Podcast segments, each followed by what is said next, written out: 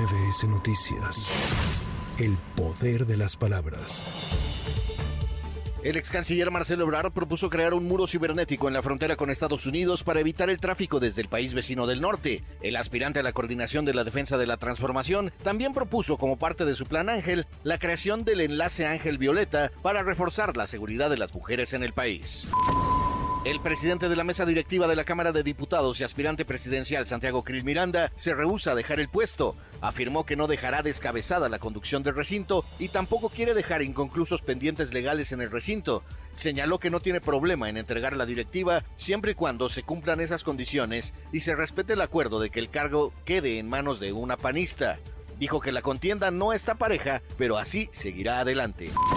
Hasta hace unos minutos, siete de los ocho bloqueos de trabajadores de la salud de la Ciudad de México permanecían activos con la demanda de mayor estabilidad laboral y salarial. Los inconformes estallaron protestas en Insurgentes Norte y Eje 2 Norte Manuel González, Fray Servando Teresa de Mier y Congreso de la Unión ya reabierto, Calzada Ermita Iztapalapa y Año de Juárez, también en la Avenida Centenario en la Alcaldía Álvaro Obregón, en la Avenida Miguel Ángel de Quevedo y Moctezuma, Autopista México-Puebla y Eje 10 Sur, así como a un costado del Hospital de Tláhuac.